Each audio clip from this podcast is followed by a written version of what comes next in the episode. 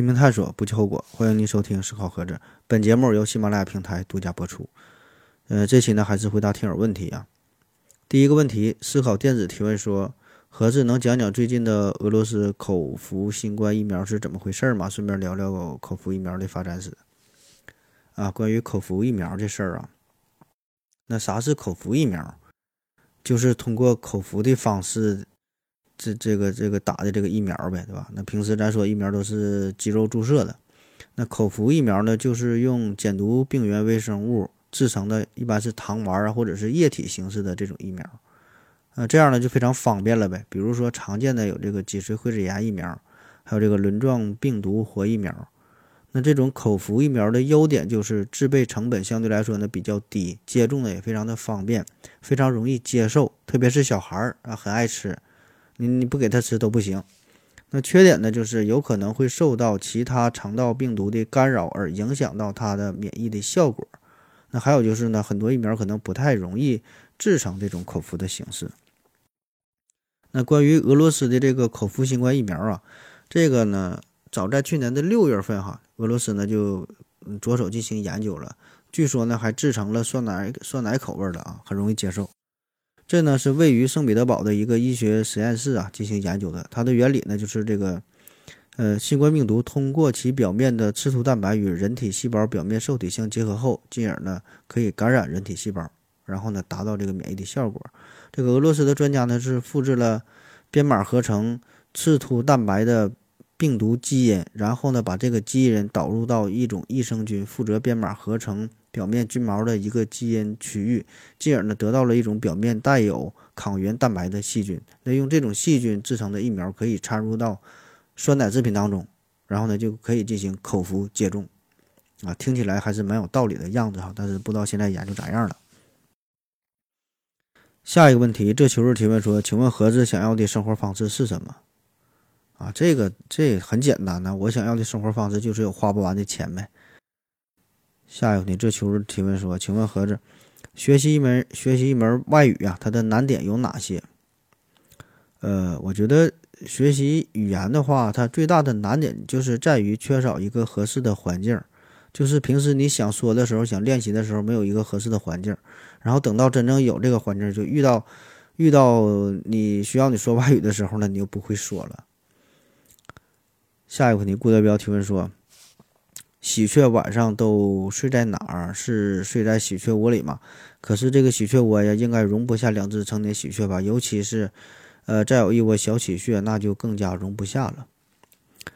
呃，你这个问题，其实我也曾经有过一个类似的疑问哈，几乎跟你这个一样。呃，我有一个客户啊，这客户看起来应该是挺有钱的，他家呢是有两个孩子，老大呢是七岁了，老二呢是四岁了啊。然后前一阵呢，东北不是放开生育政策嘛，然后他就又要孩子，结果呢，这回一下子又生了一对双胞胎，家里四个孩子。然后有一次我就跟他闲聊，我说：“你这家里四个孩子，这也得挺闹哄吧，对吧？你家里咱一般有两个孩子都够受的，你家里四个孩子，住的也得挺挤吧，是吧？”然后他就笑笑，也没说话。嗯，后来呢，有一次他邀请我去他家吃饭。然后呢，我到他家一看，他家是一个八百多平米的一个别墅。然后我才发现，其实住四个孩子并不算拥挤，不但不拥挤哈，感觉呢还有点非常冷清的样子。所以我觉得他可以再生两三个孩子，完全也不成问题，完全住得下。下一个问题，folk 兔子提问说：“呃，何总你好，日本人呢要向太平洋倾倒和核废水的事儿啊，最近闹得很热啊，我有个疑惑。”既然呢，堆芯需要持续冷却用水，这意味着福岛在以后仍然会产生大量的核废水。为什么不能循环使用冷却水？啊，最近确实哈，关于这个日本福岛事件，就这个核电站的这些核核废水啊，怎么处理？呃，有很多听友向我提问啊。这事儿其实网上说的已经很清楚了哈。那既然你问了，我这这这再多逼扯两句。嗯。首先哈，咱明确一下，这个冷却水啊，就是这个核电站啊，不用这个冷却水，确实它是循环利用的，确实是循环利用的。现在的问题就是，它这个水是受到了污染，而这些水又很多，这就很尴尬，就没法处理了。那无论是核电站还是咱说这个火电站，其实呢，它都有自己的冷却系统，需要带走多余的热量，以保证设备的正常运行。那比如说我国的这个核电站，你会发现哈，基本呢都是建在海边的，也不只是我国，可以说世界上绝大多数的国家都是这么做的，它都是建在海边。一个非常重要的好处就是可以就地取材，可以直接用海水进行冷却。所以你看，这个水它一定是循环利用的啊，而且本来这些冷却水也没有什么污染，它也不跟这个核物质直接的接触哈，所以相对来说是很安全的。那么福岛这次日间，这这这次事件哈，问题出在哪？就是因为它这个冷却水直接接触到了反应堆，所以呢具有了很高的辐射性，然后呢这个水又很多。这个日本福岛这个核电站是目前哈世界上最大的核电站，它分为这个福岛一站、福岛二站这俩。那么它还有一个比较特殊的地方，它用的是地下冷却水进行冷却。平时呢，每天呢都从这个地下要向厂房内哈输送大约有四百吨左右的这个水啊进行冷却用水。那平时是怎么处理？也很简单啊，打个井把这个水抽出来就就完事儿了，没没有污染嘛，对吧？你随便排随便怎么整都行。但是呢，二零一一年的时候就受到了三幺幺日本大地震的影响嘛，所以第二天啊，三月十二日就宣布了第一核电站。有放射性物质就泄露到了外部，所以这个呢也是全球从这个一九八六年切尔诺贝利事件之后，这个就是核事故当中哈最严重的一起了。那当时呢机组和整个这个电力网都因为地震而大规模的损毁。那由于这个核反应堆过热，当时没有办法，最后呢日本政府不得不哈决定引入海水进行冷却。所以呢，这个呢，第一呢，这个这冷这个反应堆呢被破坏掉了。第二呢，这些海水呢，当时也没法处理，但是没有办法，只能这么去做，要不然更危险。所以这个危机当时算是解决了，但是呢，后续的直接接触过反应堆的这些高放射性的这些污水儿，没法处理，不能直接排入到大海当中，就这么一直储存着哈，放了很长时间。那其中呢，也是。呃，使用了一些办法，比如说什么人工冻土法吧，等等吧，处理了一小部分的污水，但是仍然还剩了许多没法处理。后来呢，东电呢也是想了一些办法，反正就是可以说是都没成功，也是花了不少钱啊。所以这些废水呢，呃，只能是有一部分是抽到了一些特殊的储水罐当中，有一些呢，只能是就在这个反应堆里就这么放着啊。再后来呢，日本政府和东电也是没啥办法，也不想折腾了。就就说这空间实在不足，总放着不是事儿啊，最后就就没招儿啊，只能说我要把这个排到太平洋当中啊，就不管了呗啊，不作为。那么这个事儿怎么处理啊？我我在网上我在群里倒是看到了一个比较靠谱的，我觉得很好的一个解决的办法，把这些废水啊冻成冰块，然后呢搬到富士山上边儿，它那个富士山不常年都是积雪嘛，你把这玩意儿放在上面，还能永久保存，还能还能作为一个纪念的啊，给他们子孙没事去看一看。下一个问题，顾德彪提问说：“听说呢，沉香劈山救母，呃，也听说过这个二郎神劈山救母，这个生舅两个人，就是这个外甥和舅舅啊，这两个怎么都是一样的操作？这两个故事有什么联系啊？那关于劈山救母这个事儿啊，可以说有很多个版本，咱常听说的就是你说这个沉香和这个二郎神啊劈山救母，那除了这二位呢，还有。”木莲生劈山救母，还有其他很多不太出名的故事啊。这个事件呢也都差不多啊，都把大大山砍了啊，大山劈开。那沉香和二郎神这故事很微妙的一个地方，就是就是他俩的身份关系。那么这两个故事呢，确实有很大的联系。你看这个二郎神，他是玉皇大帝的外甥，然后这个沉香就叫刘沉香嘛，他又是二郎神二郎神的外甥，然后故事情节几乎也是一模一样。那宝莲灯对吧？咱都看过啊。这讲述的就是这个沉香救母，因为他母亲这个这个和凡人相恋，然后违反天条啊，然后被压在了那华山之下，对吧？而这个沉香的舅舅二郎神当年也是做过同样的事儿，也是劈山救母，对吧？母亲失凡下界啊。但略有不同的就是二郎神最后是他他他他阻止这个沉香要要救救他的母亲。所以呢，我个人感觉哈，这个故事其实它就是明显的抄袭呗，就跟现在写文章差不多哈。感觉你这个构思、这个情节挺巧妙的哈。哎，劈山救母这个事儿感觉挺好玩，这个桥段就抄来抄去的。很多神话故事其实也差不多哈。说的好听点这叫叫借鉴啊。嗯，下一个问题，顾德彪提问说：家里啊有瓶红葡萄酒，品相一般，想拿来做菜，有什么推荐的家常做法？哎呀，这真把咱节目当百科全书了哈，这玩意儿啥都问呢。呃，红葡萄酒做菜啊，这好在这个烹饪这方面我还是略微懂点儿。这个红葡萄酒做菜吧，这方法有很多哈，我给你推荐几个比较常见的家常的做法，在家里边就能做哈，一学就会，一做就废的啊。比如说可以做这个红酒鸡翅儿啊，这个可以参考可乐鸡翅儿的做法啊。可乐鸡翅儿不会做，你上网搜去吧，一学就能学会，很简单，把这个可乐换成红酒就叫红酒鸡翅儿。再比如说呢，你炖牛肉啊，炖猪蹄子啊，也可以放点红酒调调味儿哈，可以呢解腻，哎去腥。再高逼格的做法呢，有这个红酒牛排呀、红酒龙虾呀，但是这个稍微有点难度，特别是对这个火候的把握啊，这个要求就比较高了。呃，当然还有一个万能的做法，就是直接把这个红酒当成料酒来用，呃也行啊，你可以试一试，但是别放太多啊，可以试一试。下一个问题，K 年复一年啊，K 年复一年提问说，为什么手机变得越来越细长？说这个手机的结构啊，呃，手机啊，这个咱可以发现啊，这个手机包括这个手机的屏幕哈，这个大小啊、比例呀，都是经过了一个很长一段时间的演变，最后呢是逐渐稳定下来，变成了现在这个样子。那最开始的时候，这个手机行业早期的时候，它这个屏幕的比例哈，它这个结构啊，它都是比较随意的。呃，也不受任何条件的限定，比如说早些年有这个滑盖了，有这个旋转屏的啊，也也有很多另类的造型。然后这个屏幕的比例呢，也是完全由各个厂商自己进行决定，可以说是全凭老板们、全凭设计师的心情啊。那后来呢，随着这个手机啊变得越来越智能化啊，特别是出现了完全触摸式的智能手机，是吧？现在手机基本全都是触屏的了，除非是有一些老年机是还有按键。所以呢，这个触屏手机出现之后，哎，为了让客户有更好的使用的体验，有更好的观感，那逐渐这个十六比九的手机屏幕也就成为了手机行业一个默认的这么一个标准。啊，当然也有一些手机呢会做出一些挑战。呃，就像你说的，这个手机为什么做的越来越细啊？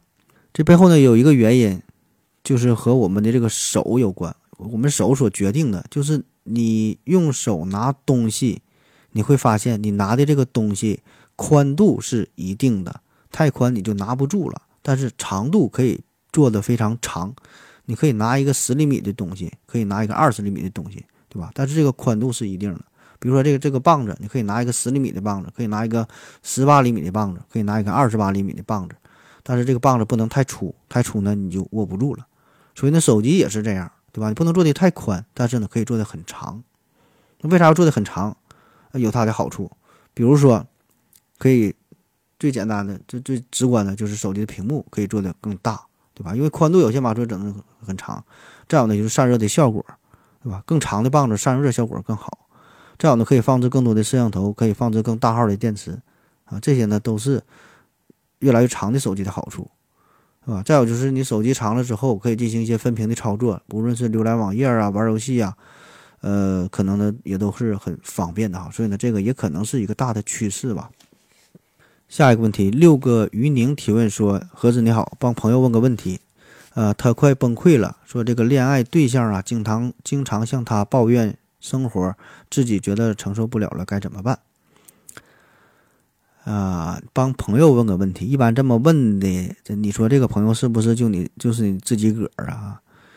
那关于恋爱这事儿啊，这个咱不提太多的建议和意见哈，因为咱们外人根本不知道这两个人就情侣之间的事儿到底是咋回事儿，咱外人根本不知道，所以呢，你你就就任何建议都是无效的，只有当事人自己最清楚，知道自己最想要什么，对吧？最担心什么，最害怕什么，最抗拒什么。所以呢，咱能做的就是默默的祝福他们好运哈，也祝你好运。下一个问题，Professor 正提问说：无人机悬浮在电梯里，当电梯上下运行时，会继续悬浮在电梯里，还是会撞上电梯？啊，然后有人回答了，这思考电子回复说：呃，坐电梯啊，当然会撞上电梯了。这个实验有很多人做过，好，随便一搜就就就行了。啊。你这个对，你可以自己网搜一下呗，网上很多人做这个实验啊，你也可以自己买个无人机自己试一下。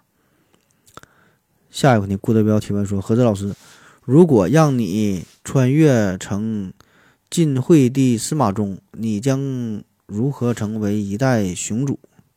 这首先你说这个人，我是真心没听过，不认识哈。呃，再有呢，你让我穿越的话，我穿越回去，我就我穿越回去，我也是个一代庸君呐，一天就想着那么点事儿啊，就照顾这个后宫佳丽了，还能这什么雄主？要是雄雄性雄性的主人还差不多。下一个问题，顾德彪提问说：何总，LGBT 的性取向是否可以通过药物调整？得调整的与其生理特征相符，呃，这个 LGBT 哈，LGBT 这是一个缩写，是呃翻译过来就是性少数群体，性少数群体就是说啥呢？在性取向上啊，在性别认同上啊，呃，性身身份和性行为上等等这些方面，就与性的有方面有关这个方面上，与社会上大多数人呃不同的这么一个群体。比如说同性恋呐、双性恋呐、无性恋呐、跨性别的这个这个等等啊，这些都叫做性少数群体啊。因为我们多数人，我们就是异性恋，对吧？男的喜欢女的，女的喜欢男的啊，这是多数人。嗯，所以呢，这个 LGBT 就是性少数群体这个称呼呢，可能是会显得更加的客观、更加的友好啊。就是说这一类人，他们的性取向和我们绝大多数人不一样。但是呢，这并不是一种病，啊，也没有什么不好，只是说一个是多数，一个是少数，就像是左利手和右利手一样，它只是不同的两种状态。有的人，嗯，一方面人多一些，一方面少一少一些，但并没有好坏高低之分啊。所以呢，再结合你这个问题啊，这既然它不是一种病，没有什么好坏之分，也就无需用药进行治疗了，对吧？它不是病，你为啥要治它呀？对吧？所以呢，也不用治疗，不用任何调整。那么，至于你说的什么如何是那个是否可以通过药物调整，使得它与其生理特征相符啊？那单纯针对你这个问题，我觉得药物的作用是非常有限的，哈，是达不到你说的这种这种效果。下一个问题，顾德彪提问说：何总，请问贵公司的企业文化是什么？哎呀，还贵公司的企业文化。首先呢，我们我们我们并不贵哈。其次呢，我们也这没有公司，我们也没有文化哈，这跟谈不上什么企业文化了。当然，我们的节目还是有一定的小追求哈，就八个字嘛：拼命探索，不计后果啊。下一个问题说，缺血预训练仪的缺血预训练训练仪是智商税吗？还是？对有些人有一定的保健作用，嗯，还这你说这东西我还是真心没听过哈，什么缺血预预训练仪哈，就不知道是干啥的，可能是我孤陋寡闻了。但凡是看病这事儿哈，去正经医院找正经大夫你咨询一下吧。下一个问题，小叉也是敏感词提问说，很多肉制品加工的过程当中呢，会用到亚硝酸钠。但是呢，亚硝酸钠的毒性很强，而且呢，亚硝酸盐在一定条件下会转化成为亚硝酸胺。亚硝酸胺呢又是一种致癌物质。那么，为什么世界上很多国家还允许在食品产品、食品生产过程当中添加亚硝酸钠？哈，为什么不把不把它禁止掉？呃，这个亚硝酸、亚硝酸钠的问题啊，这个亚硝酸盐这类物质呢，的确是一种致癌物哈，很危险。呃，更准确的说法啊，就亚硝酸盐并不是致癌物，更准准确的说法是亚硝酸胺是致癌物啊。呃，但是它俩差不多嘛，就是这个亚硝酸盐它进入到人体之后，在胃酸的作用下，可以呢反应生成亚硝酸胺，而亚硝酸胺这就是明确的一级致癌物质，容易引起食管癌呀、胃癌呀、肝癌、大肠癌等等等等啊。呃，但是为什么还要用它啊？为什么这么多国家都不禁止？就是因为亚硝酸盐它有一个作用，有一个好处，它可以抑制肉毒杆菌的生长，而这个肉毒杆菌在肉制品当中又是非常常见的，这致死率呢又极高极高，对吧？只要一丢丢呢，就能把人给毒死。所以这个东西它就相当于一物降一物，用这个亚硝酸盐可以破解肉毒杆菌，而这个亚硝酸盐虽然它也。也也是有毒啊，但是呢，它的这个毒性又很容易被维生素 C 等等一些东西所中和掉，所以呢，添加了亚硝酸盐的食物当中，同时也添加维生素 C 或者是其他的这些类食物，就可以抵消亚硝酸盐的危害。所以呢，我们还这么去用的啊。所以，如果这个肉制品当中不添加亚硝酸盐的话，反而呢会更加危险，对吧？你你你吃的这个肉毒杆菌，那么反而致死率更高啊，对吧？所以呢，这时候你才能安心的去吃什么午餐肉啊、火腿肠啊、萨拉米呀、熏肉啊、腊肉啊、腊肠啊，哎等等这些东西，要不然你就更不敢吃肉了。下一个问题啊，也是最后一个问题，顾德彪提问说：肌肉反应是怎么回事儿？呃，是说，比如说玩电脑游戏的时候，说某某操作快的都练出了肌肉反应，啊，就是我说的这个题目哈，为什么学会骑车之后，十年后还还不忘啊？呃，肌肉反应哈，你说这个吧，这个肌肉反应这个词儿不太专业啊，更准确的说法，这个叫肌肉记忆哈，肌说肌肉也是有记忆的，就是说你同一个动作反复重复了很多次之后。肌肉啊，就会形成一种条件反射，再次遇到类似的情况，就会本能的做出反应，根本就不需要去思考啊。当然，你的肌肉想要获得这种记忆，这个速度是十分缓慢的，要经过漫长的训练才行。但是，一旦他获得之后，遗遗忘的速度也是十分缓慢，甚至说这一辈子都不会忘。那这种情况呢，在这个体育运动当中是非常常见的。比如说乒乓球运动员啊，篮球运动员，他的很多的动作，对吧？投篮呐，打球啊，这个动作都是经过反复练习的。那么等到你真正比赛的时候，你根本就不用去思考啊，也不会给你时间去过多的思考，对吧？纯是靠肌肉的记忆，甚至说是一种本能的反应。那我记得这个《灌篮高手》当中呢，有一集就是杀入这个全国比赛之后啊，这个流川枫。呃，这这这个湘北呢是对抗三王工业哈，嗯，比赛当中呢，这流川枫眼睛就受伤了嘛，然后呢还让他继续罚篮，他就闭着眼睛罚篮，就全凭这种肌肉记忆，球就就罚进了。那再比如呢，音乐方面对吧，弹琴呐、拉小拉小提琴的都是最开始学的时候很枯燥，你手手指头也会很累，对吧？但是呢，一旦你掌握之后，你根本也不需要思考，就本能的知道这个手指头该放在哪，该使多大劲儿，该按哪个键。哎，就能弹出优美的音乐，而且呢，很长时间都不会忘。再有一个例子，就是我们最常见的，就是你骑自行车呀，用筷子啊，这些呢，也可以看作是一种肌肉记忆，对吧？你学会骑车之后，三年、五年、十年、八年，你不骑车，等你再接触的时候再骑，很快还是会骑的啊。那这背后的原因都是这个肌肉记忆啊。那当然了，这个说是肌肉记忆，这个肌肉它也没有啥记忆啊，记忆的核心呢，还是在我们。大脑，啊，但是这种记忆呢，和我们平时说的看书啊、背课文啊、背古诗啊，这个记忆系统呢又不太一样哈。专业的说法呢，这种这种记忆叫做内隐记忆，或者叫做程序记忆啊，就是在不需要意识或者是有意回忆的条件之下，个体的过去经验对当前任务自动产生影响的现象啊，这就叫内隐记忆。那对应的另外一种呢，就是就叫外显记忆。